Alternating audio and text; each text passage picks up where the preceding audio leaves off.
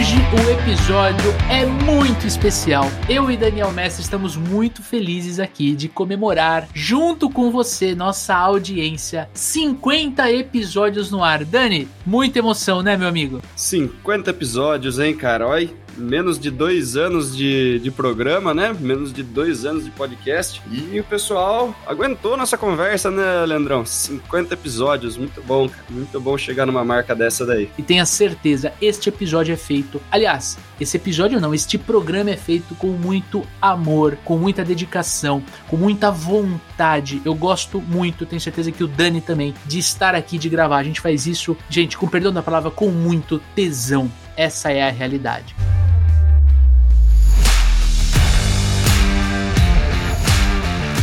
Olá, super vendedores, tudo bem? Estamos começando mais um episódio do Papo de Vendedor. O meu, o seu, o nosso podcast de vendas, um podcast feito por vendedores para vendedores. Você já me conhece, eu sou o Leandro Munhoz e aqui comigo está Daniel Mestre. E aí, pessoal, como é que tá essa força? Hoje o episódio é muito especial. Eu e Daniel Mestre estamos muito felizes aqui de comemorar, junto com você, nossa audiência, 50 episódios no ar. Dani, muita emoção, né, meu amigo? 50 episódios, hein, cara? Menos de dois anos de, de programa, né? Menos de dois anos de podcast. E o pessoal aguentou nossa conversa, né, Leandrão? 50 episódios, muito bom, cara. Muito bom chegar numa marca dessa daí. Eu acho que é, é uma marca muito importante pra gente. É, a gente começou esse projeto aqui sem saber aonde ia dar, né, Dani? Começamos em janeiro de 2020, a gente nem imaginava que ia ter pandemia, a gente nem imaginava que íamos passar por tantos desafios. A gente sabia que nós tínhamos gás e muita vontade de fazer o papo, o papo de vendedor acontecer, mas a gente não tinha a menor noção das coisas boas que estão acontecendo conosco hoje, né, cara? É isso aí, cara. Muitas surpresas pelo caminho, muitos aprendizados, né? Você que acompanha a gente desde o começo ou que já voltou lá atrás para ouvir os episódios antigos, vocês sabem o quanto mudou, né? Desde o formato, trilha sonora, a estrutura do episódio, enfim, fomos fazendo, né? Aprendendo Exato. e fazendo para entregar para nossa audiência aí um conteúdo bacana, um conteúdo leve, um conteúdo rico, um bate-papo informal, é, bem humorado, mas que não deixa de entregar conteúdo, né? Que seja uma coisa que vale a pena o vendedor ouvir. E principalmente, cara, quem está nos ouvindo nesse momento, né, ou nos assistindo aqui no nosso canal do YouTube, o profissional, né, a profissional precisa entender que estudar vendas não precisa ser algo chato. Tem muita gente que manda mensagem pra gente no Instagram, no arroba supervendedores, fala assim, pô, eu escuto você quando eu tô viajando, tô na estrada, quando eu tô no transporte público, é, quando eu tô lavando louça, teve um rapaz que mandou uma mensagem para mim e falou, pô, eu sou que nem você, eu lavo louça em casa escutando podcast. E muita gente, cara, falando que ouve a gente enquanto faz exercício. Dá para estudar vendas sem precisar ser uma coisa chata, maçante. E de verdade, quanto mais a gente estuda, mais sorte a gente tem, né, Dani? Nem fale, cara. É um tipo de de conteúdo que é de fácil acesso, né? Você pode uhum é, ouvir, você não precisa estar prestando atenção em vídeo, né? É um pouco diferente do YouTube. Lógico que tem o pessoal que está assistindo a gente, mas é um, um, conteúdo primariamente de áudio, né? Sim. Você pode ouvir numa sala de espera, você pode ouvir fazendo outras coisas, né? E o bacana é isso, né, cara? Você pode pausar, você pode ouvir um episódio em duas tacadas. Já entregamos aí 49, né? Estamos no nosso episódio de número 50. E tem aí, poxa, 49 aulas com muito conteúdo rico de graça disponível. Tem muita gente que que, fala, pô, mas eu não estudo vendas porque eu não tenho grana para fazer curso e tal. Pô, tá aí, cara. Né? Um monte de, de, de, conteúdo, de um monte de convidados super fera. A gente escolhe a dedo aí os nossos convidados pelos temas que eles vão conversar. E, cara, conteúdo de alto nível, né? De graça pra galera que tá afim de se aprimorar. Exatamente. Consumindo das mais diversas formas, né? Pode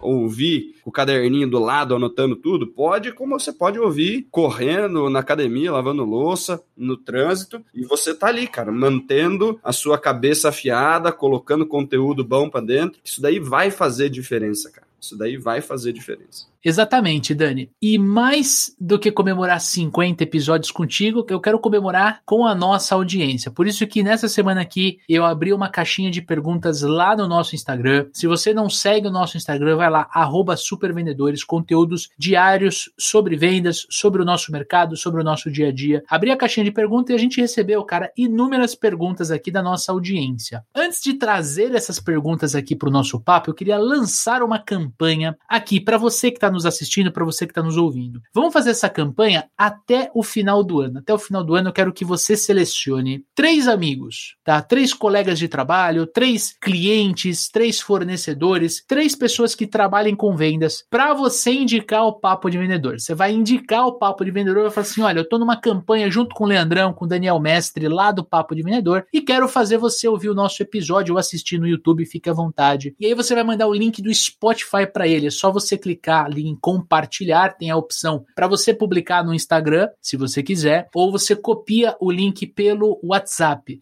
Eu faço muito isso, o Dani sabe, o nosso grupo do, dos supervendedores da empresa, com todos os colaboradores, eu compartilho muito os links dos episódios que eu estou escutando, não só é, de vendas, mas relacionado a tudo, né? Porque já sabe, vendedor tem que ter repertório. Então a gente compartilha outros conteúdos também. É muito fácil, eu quero convidar você, você que está aí do outro lado, a compartilhar o nosso papo de vendedor. Pega o episódio que você mais gostou, que mais fez sentido para você e compartilha com três amigos, que eu tenho certeza que você vai nos ajudar a crescer o nosso episódio. Tamo junto? Posso contar com você? E olha só, nossa primeira pergunta aqui da nossa audiência, cara. O arroba Paulo Machado, underline 15, mandou assim, ó. Como prospectar uma venda de plano de saúde? Quando o cliente não responde, devo desistir? Rapidinho, bate bola, Dani, o que, que você acha? Primeiro que a gente nunca deve desistir, no mínimo não nas primeiras tentativas aí, se você conseguiu o telefone desse cara em algum lugar, manda mensagem para ele por WhatsApp, se apresenta, se você, se ele é um lead que já veio de algum lugar de site, explica para ele por que, que você tá ligando, que você quer ajudar ele a entender as necessidades dele de plano de saúde, faz uma rotina de follow-up aí em cima desse lead, né, desse prospect. Cara, prospecção tem que ser uma atrás da outra. Não adianta a gente ficar apegado aos nossos leads aí, às nossas prospecções. Prospecção, quanto mais a gente fizer, melhor. Vão ter aí os leads que não respondem, então, o melhor jeito da gente não se abalar com esses é prospectando outros, né? Mas também não adianta a gente desistir na primeira só porque o cara não respondeu, né? Ou não atendeu o telefone. Quantas vezes a gente tá pado, dando treinamento, dirigindo, fazendo qualquer coisa, a gente abre uma mensagem rápido só para ver o que que é, percebe que de repente era alguém fazendo um movimento de venda e tal, e a gente não consegue responder na hora, deixa para responder depois, acaba esquecendo, né? Não retorna todas as ligações no final do dia e tá tudo bem, né? A gente não pode se abalar tão facilmente aí com uma não resposta. Né? Mas Exato. o jeito mais fácil de você não sofrer com esses prospects que não respondem, né, é justamente tendo um monte de prospect falando com você, né? Então, quanto mais você prospectar, mais gente vai ter para você responder, né? E menos importância você vai dar para esses caras que de repente não te respondem. Lógico que precisa de uma sequência de follow aí, precisa de uma estrutura CRM e tal, para que de repente por esse desajuste aí de, de tempo e de agenda, você não deixe um lead qualificado aí cheio de necessidade sem um segundo contato. Perfeito minha dica aí para uma resposta rápida é isso aí. É, e eu acho que é importante agregar na, na, tua resposta que é ter uma estratégia de prospecção, né? Definir o perfil de cliente ideal para você poder prospectar com inteligência, é, definir a cadência de prospecção, né? Quantos contatos você vai fazer e por quais canais. Pô, tentei por telefone e não deu certo, mandei um WhatsApp e não respondeu, adicionei no LinkedIn, enfim, você testar diversos canais para você conseguir desenvolver bem a tua estratégia de prospecção. E a gente sabe que vender plano de saúde é um grande desafio, porque a carteira carteira de plano de saúde gira muito, né? É difícil você aumentar a quantidade de novos clientes que utilizam o plano de saúde. Por isso que você vai trabalhar muito com a troca do plano para, de repente, oferecer é, um, um, benefício de, de, redução de preço, né? de, de redução de mensalidade para aquela empresa que está contratando o plano de saúde. Lembrando, Paulo, que nós temos é, quatro episódios que podem te ajudar nessa tua missão. Nós temos um episódio completo sobre plano de saúde. Ele é o nosso décimo episódio da segunda temporada. Foi gravado convidado com uma amiga aqui do, do Papo Empreendedor, super querida Natasha, e a gente conversou durante 50 minutos sobre os desafios da profissão do corretor de plano de saúde. Tamanha importância, nós temos três episódios de prospecção. Na primeira temporada, o episódio 4, que a gente fez uma, uma boa base da prospecção, a gente é, é, é desenhou perfil de cliente ideal, falou sobre canais, enfim, é, a gente gravou isso com o Leandro Ticha, cara, puto especialista em prospecção, acho que vale a pena você escutar. E na segunda temporada, aqui gravada esse ano, a gente tem o episódio 15, que eu e o Dani a gente faz uma introdução sobre prospecção, e a gente tem o episódio 16, que a gente gravou com o Renan Pazini, lá do Radar de Vendas, ensinando a gente a usar técnicas avançadas de prospecção, principalmente B2B. Fica tua lição de casa de você escutar esses quatro episódios. O próximo convidado aqui é uma pessoa que eu falo muito no Instagram, que compartilha muito os nossos posts, que tira dúvida, é um cara que, meu, tá sempre junto comigo lá no Instagram, é o arroba lia.morais1042. Ele fez uma pergunta super interessante que acho que vale a pena a gente explorar. Como lidar com o financeiro da empresa, barrando vendas por muita burocracia? Quando você trabalha no segmento de distribuição, de revenda, geralmente o teu cliente de carteira ele tem um limite de crédito. E esse limite de crédito ele vai sendo consumido. Até importante dessa base, porque tem muito ouvinte que de repente não, não, não funciona assim na empresa dele. Então vamos supor que a empresa do Daniel tem limite de crédito aqui no, no Super Vendedores de 100 mil reais. Eu, como vendedor, posso vender várias vezes para o Daniel até um limite de 100 mil reais. Se ultrapassa esse limite, eu tenho que ir no financeiro e pedir um aumento de limite. Então, essa é a primeira parte aí que eu, eu acredito que ele está sofrendo com burocracia. Segunda burocracia, ela é mais comum, que é o quê? Vou vender a primeira vez para o Daniel. Eu, como vendedor, preciso levar a ficha cadastral da empresa do Daniel para o meu financeiro, para o meu financeiro fazer a aprovação. E aí começa a burocracia. Tanto no aumento de limite. Análise de crédito. Exato. Tanto do, no, no aumento de limite quanto na venda da primeira vez, tem a análise de crédito. Então, são três pontos que a gente tem que observar, cara. Primeiro, você tem que respeitar o prazo do financeiro. Então, se o teu financeiro pede dois dias, você tem que explicar para o teu cliente durante o processo de vendas que não adianta ele fechar com você hoje, quatro e meia da tarde, pedindo faturamento para hoje porque ele precisa da peça, do produto, do item para amanhã. Você tem que explicar para ele como funciona o processo de análise do teu financeiro. Segundo ponto, é legal você manter um relacionamento com o financeiro. É muito importante você ter um bom relacionamento com o financeiro. Eu sei que é difícil. Eu mesmo, nas empresas que eu passei, tinha momentos que eu queria enforcar o financeiro. Né? Eu queria simplesmente tirar o pino da granada, jogar na sala do financeiro e sair correndo. Mas eu sempre tive um bom relacionamento com eles para justamente lá no momento do cafezinho, quando a gente estava fazendo uma piada, enfim, se eu precisasse acelerar o processo dele, eu tinha ali entre aspas um crédito para conseguir fazer essa aceleração, pedir uma gentileza ali para o meu amigo, para minha amiga do financeiro. E terceiro, cara, é muito importante você ter a noção de quando você precisa acionar o teu gestor, tá? Porque vai ter alguns momentos, mesmo considerando o primeiro item o segundo item que eu falei, que você vai precisar acelerar o processo e você vai ter que pedir ajuda do gestor. Aí você vai queimar um pouco do capital que você está construindo na relação, ou o cliente passou o pedido de última hora e te pressionou, falou: olha, meu, ou você fatura amanhã,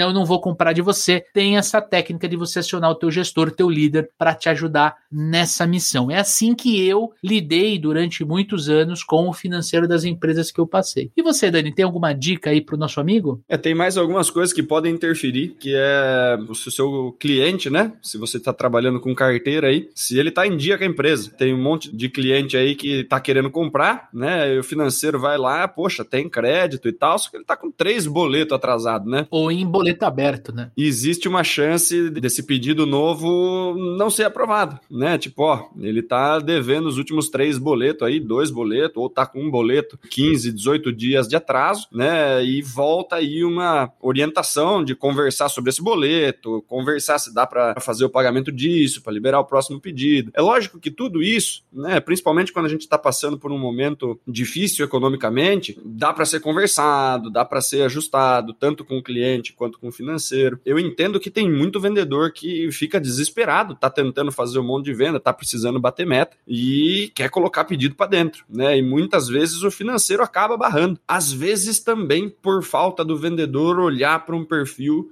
de cliente ideal que a gente acabou de conversar. Muitas vezes a gente tipo tenta ir vender alguma coisa, entra num cara que é super pequenininho, o cara quer comprar um rio da gente, tudo parcelado, e a chance desse cara não pagar é gigantesca. É lógico que ele quer comprar, ele fala, porra, eu quero, eu preciso do produto, eu quero colocar isso aí aqui, 30, 60, 90, vou colocar isso aí para vender, daí eu consigo te pagar, porque dinheiro em caixa não existe. É, muitas vezes é arriscado, né? A gente coloca o produto na frente, o cara vende, daí não paga os boletos, você não tem nem como recuperar o produto depois. Então tem um monte de pequenas coisas aí que a gente deve prestar atenção, né? Inclusive se vale a pena eu atender alguns tipos de cliente, por estar desesperado e querendo vender e tal, entrando em clientes que não têm condição de ser clientes nossos, né? Dependendo do que a gente vende, né? Então Perfeito. isso daí vale a pena. Aprendi isso daí errando né, vendendo para pessoas que talvez não tinham capacidade para pagar, distribuíram tudo, né, repassaram os nossos produtos, deixou tudo os boletos atrasado e daí vão descontar da sua comissão, vão fazer um monte de coisa. São lições que a gente aprende, né? Se você quer ter uma fluência melhor na área comercial, mira sempre um pouquinho acima, vai atrás de cliente bom, é mais difícil de entrar, mas são os caras que pagam direitinho, são os caras que vão te dar menos trabalho, né? Se no final do mês você tá com muita coisa pendurada no financeiro, vale a pena pena você entender se no mês seguinte vale a pena ir nos mesmos clientes. Às vezes é um baita de um sofrimento, um puta de um monte de desconto que precisa dar, e no final das contas o cara não paga, ou dá muito pepino, e você acaba sendo, sendo prejudicado no mês seguinte, tendo que refazer um monte de coisa, tendo que correr atrás de cara que tá devendo. Então, tenta dar um, uma luzinha nisso. Tem muito cliente que talvez não vale a pena atender. Dá mais trabalho do que lucro. É o que a gente costuma falar no treinamento, né, Dani? Tem que vender e vender bem, né? Não adianta vender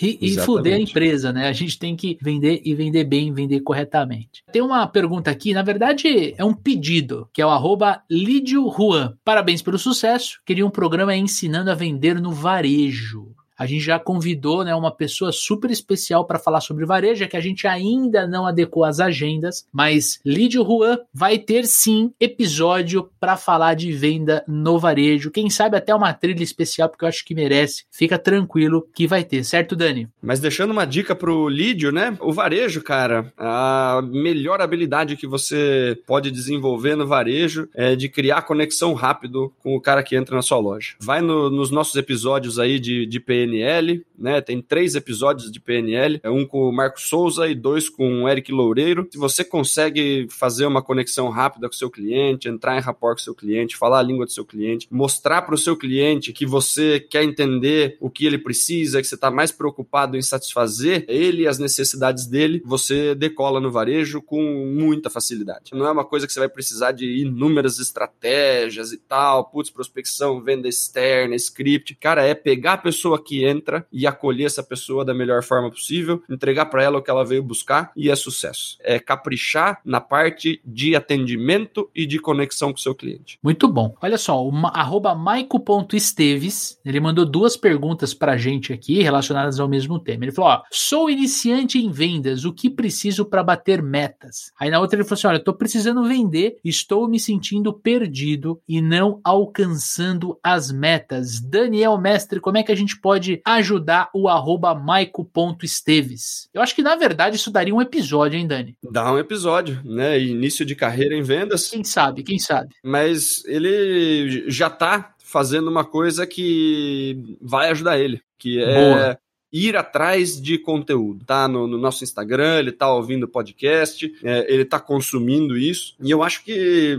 dica para vendedores e iniciantes, cara, se prepara. Quanto mais rápido você se preparar, mais cedo você vai decolar. E quando você entender vendas é superar a dificuldade de prospecção, superar a dificuldade das objeções, superar cansaço, ir atrás de meta, mesmo estando cansado, continuar prospectando, tomando não. Quanto mais você entender que quanto mais você tiver se dedicando e fazendo esforço, mais você vai colher na sua carreira em vendas, cara. Eu tava fazendo o encerramento de um treinamento essa terça-feira e surgiu ali o papo do, do medo de tomar não. Isso é uma coisa que intimida muito os novos vendedores, né? Eles têm medo de tomar não. A grande sacada, né? Quanto mais cedo você entender isso, né, na sua carreira de vendas, mais você vai conseguir prosperar. É a seguinte, você não precisa ter medo de tomar não. Você tem que ter medo de não tomar não. Né? Porque se você não está tomando não, significa que você não está fazendo o seu trabalho direito. Quanto mais você tiver tomando não, significa que você está fazendo mais movimento para buscar o sim, né? Se você não tomou um não no dia de hoje, significa que talvez você não esteja fazendo o trabalho da forma adequada. Exato.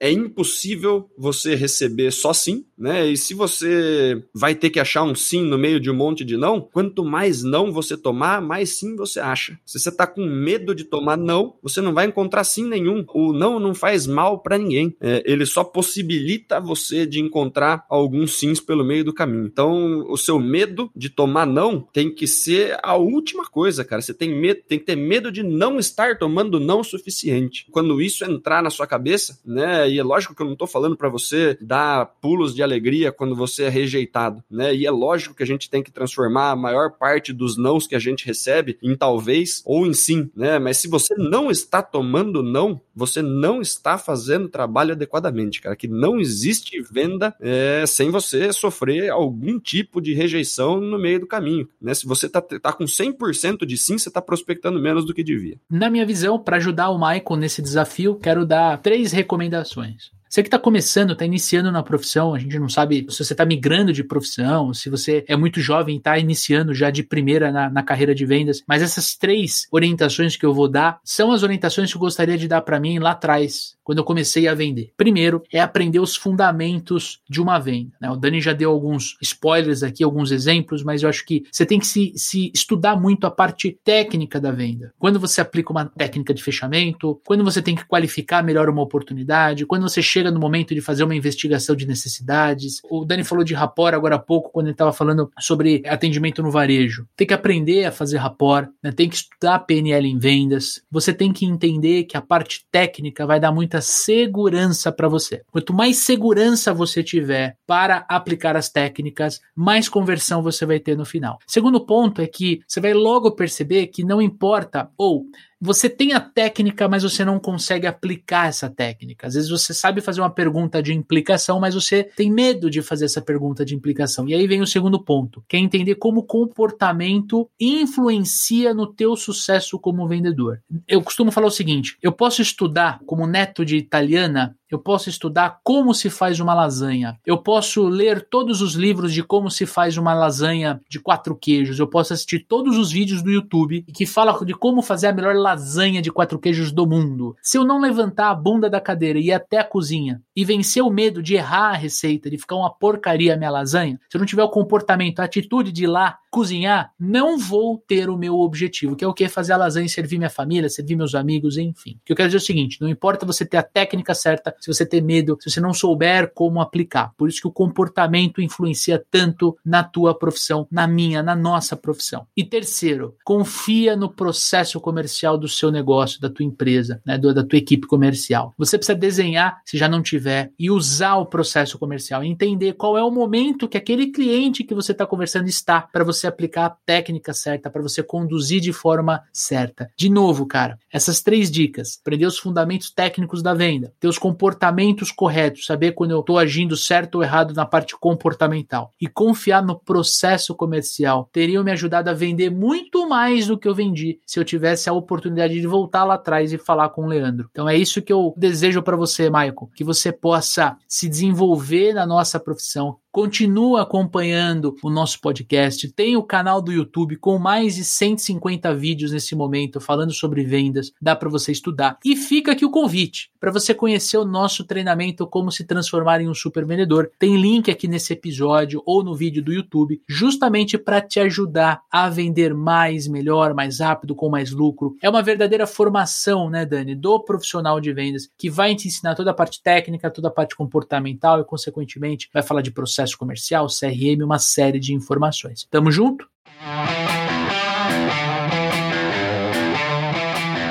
Agora sim, Dani, agora que a gente já falou sobre o início da profissão, início da carreira em vendas, eu quero aprofundar aqui, falar com alguém aqui que é mais é, é veterano, ele já tá ali chegando na liderança comercial, que é o arroba Rafael Vinícius underline 96. Como ser um bom supervisor comercial? Vamos lá, essa daí, né, também é tema para fazer uma trilha aí, fazer uns dois, três, quatro episódios só falando sobre liderança. Para a gente resumir, o bom gestor comercial ele precisa primeiro treinar a equipe. Se você for pensar num supervisor da mesma forma como você vê um técnico de futebol, né, ele precisa estar tá treinando a equipe o tempo inteiro, né, entendendo aonde os vendedores dele é, estão errando, que passo da venda ali a coisa não está fluindo e fazer isso daí com consistência, né? Não é dar um treinamento quando o vendedor entra, putz, a cada uma vez por ano a gente faz uma palestra de uma hora. É, cara, toda semana você sentar com o seu time rapidinho ou sentar com seus vendedores individualmente e desenvolvê-los de alguma forma, né? Isso vai ajudar você a se aproximar do time, vai mostrar para o seu time que você sabe do que você está falando, que as suas portas estão abertas para tirar dúvida, que você tem conhecimento para compartilhar, né? E que você está apoiando, né? Isso daí é, é uma das coisas que mais falta nas lideranças das empresas, né? O pessoal entende ali a parte de supervisão comercial como aquela coisa de, pô, você tem que fazer a galera bater meta e começa a chicotear a equipe de vendas. Cara, só cobrança, sem apoio, né? Vira uma máquina de moer gente. As pessoas não entendem o que elas precisam fazer para atingir o resultado, para chegar no número, né, que você está colocando para elas. Então, assim, pô, tô lá, tenho cinco vendedores, preciso vender meio milhão, distribuo aqui 100 mil para cada, boa sorte, volte para mim quando você tiver pedido. Cara, não é desse jeito que faz gestão. Ensina a galera, dá uma orientação, que tipo de cliente a gente vai buscar esse mês, que tipo de campanha a gente vai fazer, alinha com o marketing, ajuda esses caras, faz treinamento, dá apoio, traz as objeções da rua ou as objeções das ligações, senta com esses caras, troca ideia sobre as objeções, apoia primeiro mostra para eles que você tem como ajudar eles a bater essa meta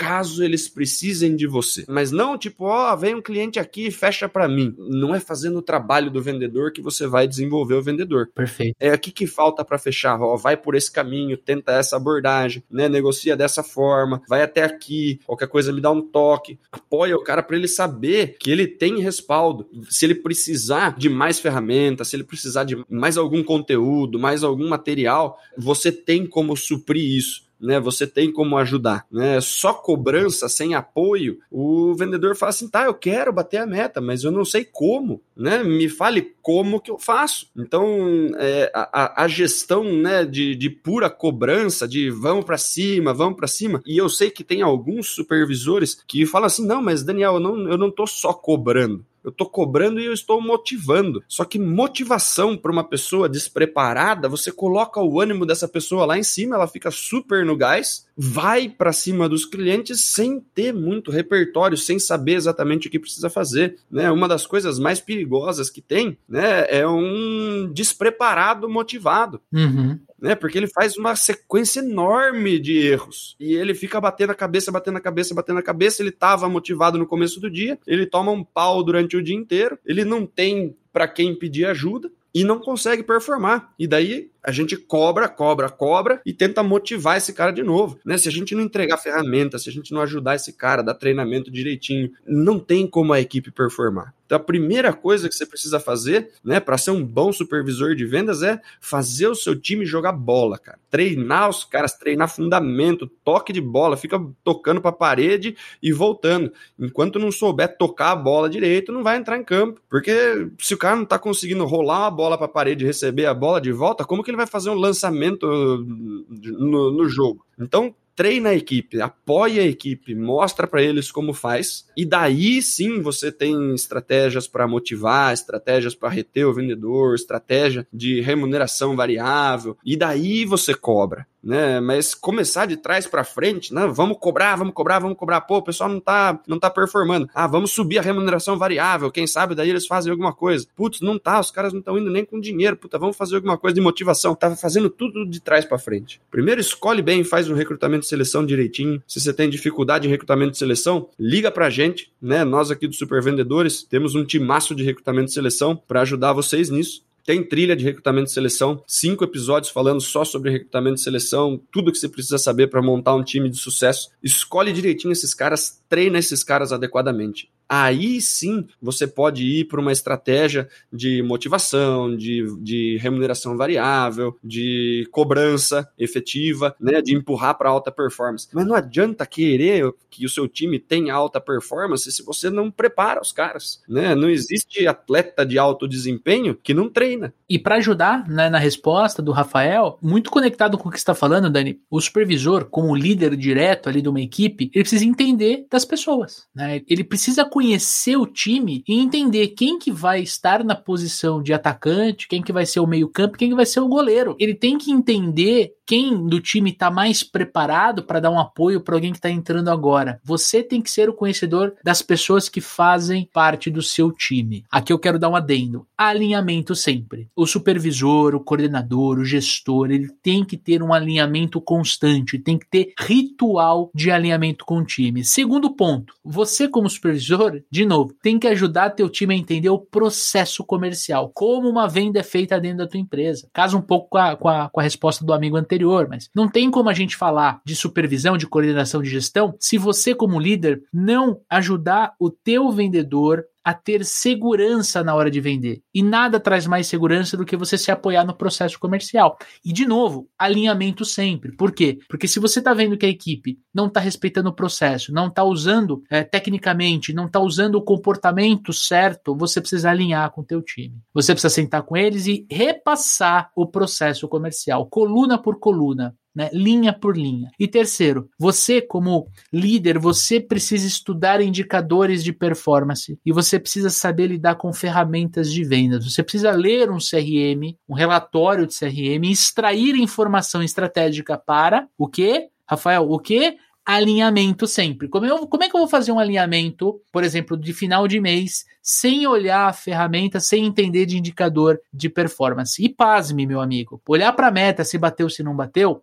é um dos indicadores. É um dos indicadores. Você tem que ter mais indicadores. O Dani tem uma aula completa de indicadores dentro da nossa formação que pode te ajudar nessa, nessa missão, para você poder ajudar o time a entender não só os indicadores, não só a meta, mas principalmente as atividades que eles vão executar ao longo do mês para poder vender e entregar o resultado final. É evidente que a gente sempre vai olhar a meta, né, meta de faturamento e tudo mais. Só que você não pode olhar só para isso, por isso que você tem que estudar indicadores de performance. E se você pensa amanhã em se tornar um gestor de vendas, um diretor de vendas, você tem que saber esses indicadores na ponta da língua. Você tem que saber lidar com esses indicadores, que é sim um assunto super crítico, super difícil. Algumas pessoas acham chato, tá? Mas sem os indicadores você não vai conseguir entregar resultado para o teu time. Aliás, né, se você tiver é, indicadores muito bem feitos, né? Na metade do mês você já sabe quem da sua equipe vai bater meta e quem não vai. Exatamente. Você já sabe aonde você precisa dirigir mais atenção, em quem você, se der um gásinho a mais aí, entrega mais do que estava previsto, quem não está dando para contar, né? Porque muitas vezes você tá lá, né, sendo tomado ali pelo time, apagando incêndio, o que na maior parte das vezes é sinal de que tem muita coisa errada, né? Se você é um supervisor que vive só apagando incêndio,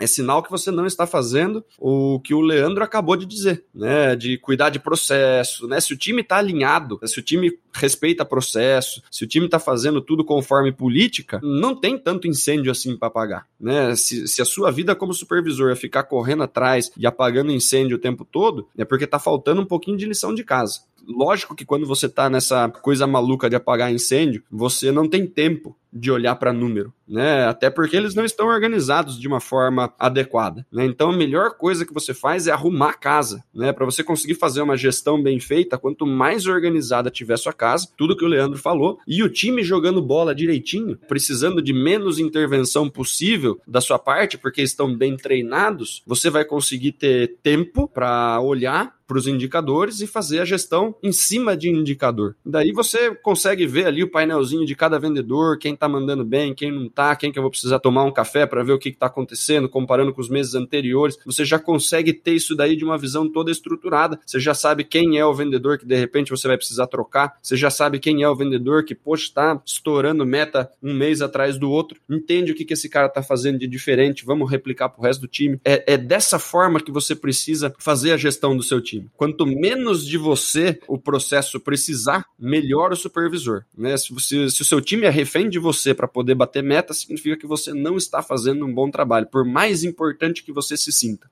O melhor supervisor de todos é o que tira 30 dias de férias e nem é notado. né? Porque o time já está jogando bola, ele está acompanhando os painéis à distância, está aprovando as coisas ali rapidinho, sem dor de cabeça para financeiro, para marketing, para qualquer coisa, volta, a meta tá batida, time tá jogando bola. Esse é o, é o melhor dos cenários para você que gostaria de ser um supervisor aí de sucesso, né? Sinal que você pode subir, sinal que você pode ser promovido, que as coisas já estão acontecendo sem você. Se você não pode sair um dia que ninguém vende, você é o último cara que vai ser promovido. Doloroso isso, mas verdadeiro, hein? E aí, você tá gostando desse episódio? Então, pô, se você tá assistindo esse episódio no YouTube, já aproveita para descer o dedo no like. E se você tá escutando esse episódio no Spotify, tira um print do seu player aí do teu celular, posta no Instagram e marca supervendedores. A gente reposta todo mundo, troca uma ideia com vocês aí do outro lado. Lembra, o podcast é uma via de mão única. Eu e o Dani estamos conversando aqui durante a gravação, mas a gente não consegue conversar com você que tá aí do outro lado escutando, assistindo a gente. Então, essa é a forma de você conversar com a gente. E eu tenho certeza que a tua contribuição pode deixar o nosso episódio, nosso programa ainda mais interessante, ainda mais com conteúdo de valor. Agora sim, Dani, temos uma pergunta muito especial aqui do marcolopes.vendas. Grande Marcão, Tomou café com você hoje, não tomou? Grande Marcão, abraço pro Marcão aí, tomei um café com ele, veio fazer a gestão do time aqui de Sorocaba, passou por aqui, fomos na padaria real, como Epa, não tem como não ser, real. né? Se você veio para Sorocaba e não passou na padaria real, você está vindo para Sorocaba errado, meu amigo, né? Você não veio para Sorocaba, se você não conheceu a padaria real, qualquer uma das quatro unidades. Tem que comer a coxinha da padaria real, tem que ser mais preciso, né, Dani? Comer a coxinha da padaria real, tem que ser mais específico, exatamente. É isso aí, boa. Marcão, como você já é amigo, você já é do Papo de Vendedor, um beijo na sua careca. E o Marcão mandou assim, ó, qual o melhor caminho para implantar a cultura do CRM em uma empresa? Quando a gente fala de CRM, a gente fala de cultura comercial. Não é nem, Marcão, cultura do CRM, é cultura comercial. A implantação de um CRM, de uma ferramenta, ela mexe com a empresa inteira, inclusive com outros departamentos. Óbvio que o comercial está mais em evidência, então ele usa a ferramenta ali 99% do tempo, então você acaba falando muito de cultura comercial. Primeiro ponto para você implantar essa cultura de CRM é você eliminar qualquer tipo de controle paralelo. Acaba caderno, agenda, pega tudo isso e queima, faz um ritual de passagem do caderno da agenda para o CRM. E segundo, cara, não use planilha no Excel. Pior cagada que um, que um gestor, que um coordenador, que um líder pode fazer é querer trazer as informações do CRM para o Excel, porque isso, quando você for mostrar numa reunião de vendas, você vai mostrar o print do Excel, o cara vai falar, porra, mas meu, o meu líder está pedindo para usar o CRM, mas ele não usa. Isso também acaba impactando dentro da cultura do CRM. Mas agora vem o principal. Se você usar o CRM como líder, o teu time vai usar. Se você, durante as reuniões de alinhamento semanal, usar o CRM na TV da, da sala de reunião, ou se não compartilhando a tela com o teu time, e, e o teu time olhando o CRM, você fazendo a gestão da equipe pelo CRM, você vai conseguir implementar o CRM no time. Por quê?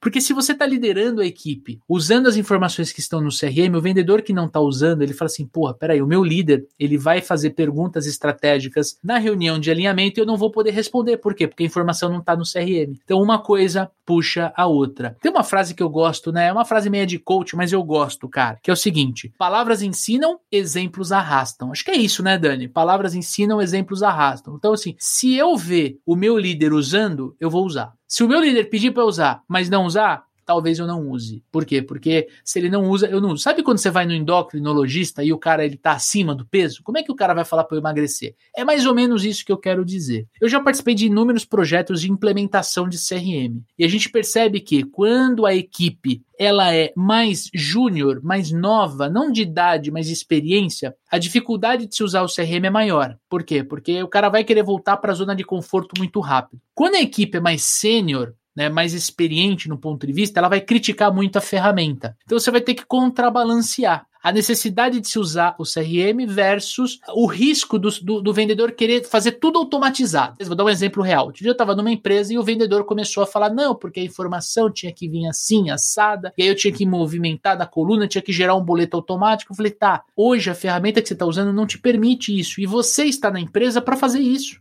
Se a gente automatizar tudo, eu nem preciso falar o resto, né? Ele entendeu. Não preciso de vendedor. A, a maturidade da equipe ela influencia muito na cultura de utilização do CRM. E nós já tivemos clientes, nós já tivemos clientes que acabou optando por uma implementação um pouco mais agressiva. Isso que eu vou falar agora aqui no, no nosso episódio não é para ser usado logo no início. Depois de você tentar duas, três formas diferentes de implantar a cultura do CRM na empresa, aí você vai para essa que eu vou falar, que é o quê? Virar para o time no meio da reunião de, de alinhamento ali, de entrega de resultado e tudo mais, falar assim, gente, a partir de agora esta empresa só paga a comissão das vendas feitas pelo CRM. Acabou, todo mundo vai usar o CRM. Por que, que eu digo que isso tem que ser no último caso? Porque isso é extremamente agressivo. Você vai pegar o cara que está com uma, uma resistência muito grande de usar a ferramenta e você vai obrigar de fato a usar a ferramenta. Mas deixe isso por último. Por quê? Porque existem outras técnicas, treinamento, acompanhamento, você contratar uma consultoria como supervendedores para te ajudar na implementação, no desenvolvimento dessa ferramenta é uma alternativa. Agora, tem casos que se, você, se o teu vendedor não aprende pelo amor, ele vai aprender pela dor.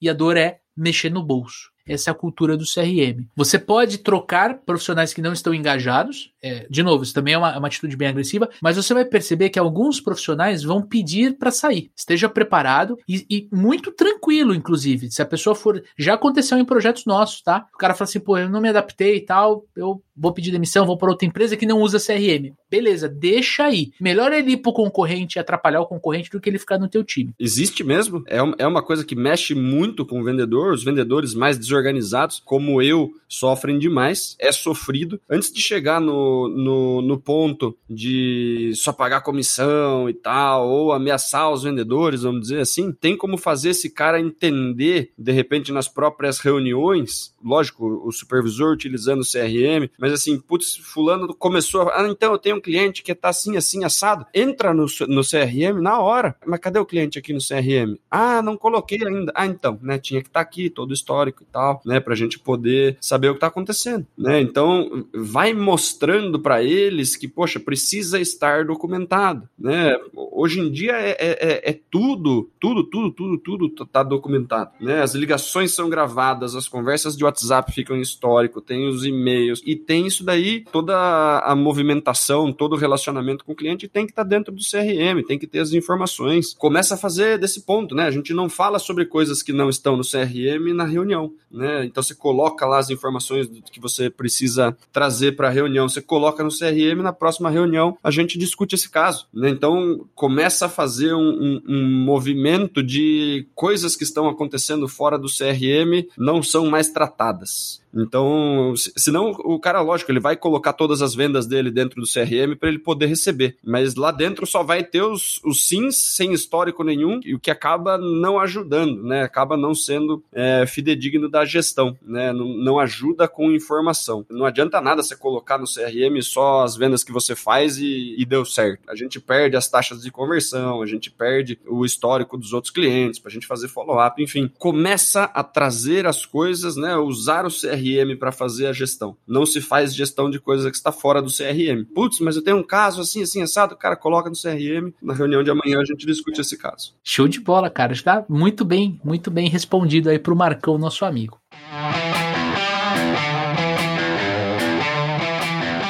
Isso aí, Daniel Messi, meu parceiro de podcast de super vendedores, está preparado para mais 50 episódios? É isso aí, cara. Rumo ao centésimo episódio agora. Vamos aumentar o ritmo aí. A galera tá participando, né? Um episódio comemorativo, trazendo perguntas aí da nossa audiência para responder. Tem pessoas mandando sugestão de, de candidato, sugestão de tema. Já vimos aí que precisamos fazer uma trilhazinha sobre varejo, já vimos que precisamos fazer uma trilhazinha sobre supervisão. Então, quanto mais vocês participam, mais rico fica isso aqui. Temos projetos aí super bacanas para 2022 de aumentar a frequência do, de, dos episódios para virar isso daí semanal. Aí a gente vai chegar no centésimo aí. Mais rápido. Muito mais rápido do que chegamos aqui ao quinquagésimo. Maravilha, galera. Então participem, cara. Né? Manda os seus feedbacks, críticas, sugestões, xingamentos. Pode mandar tudo lá no arroba supervendedores que a gente vai ver com muito carinho.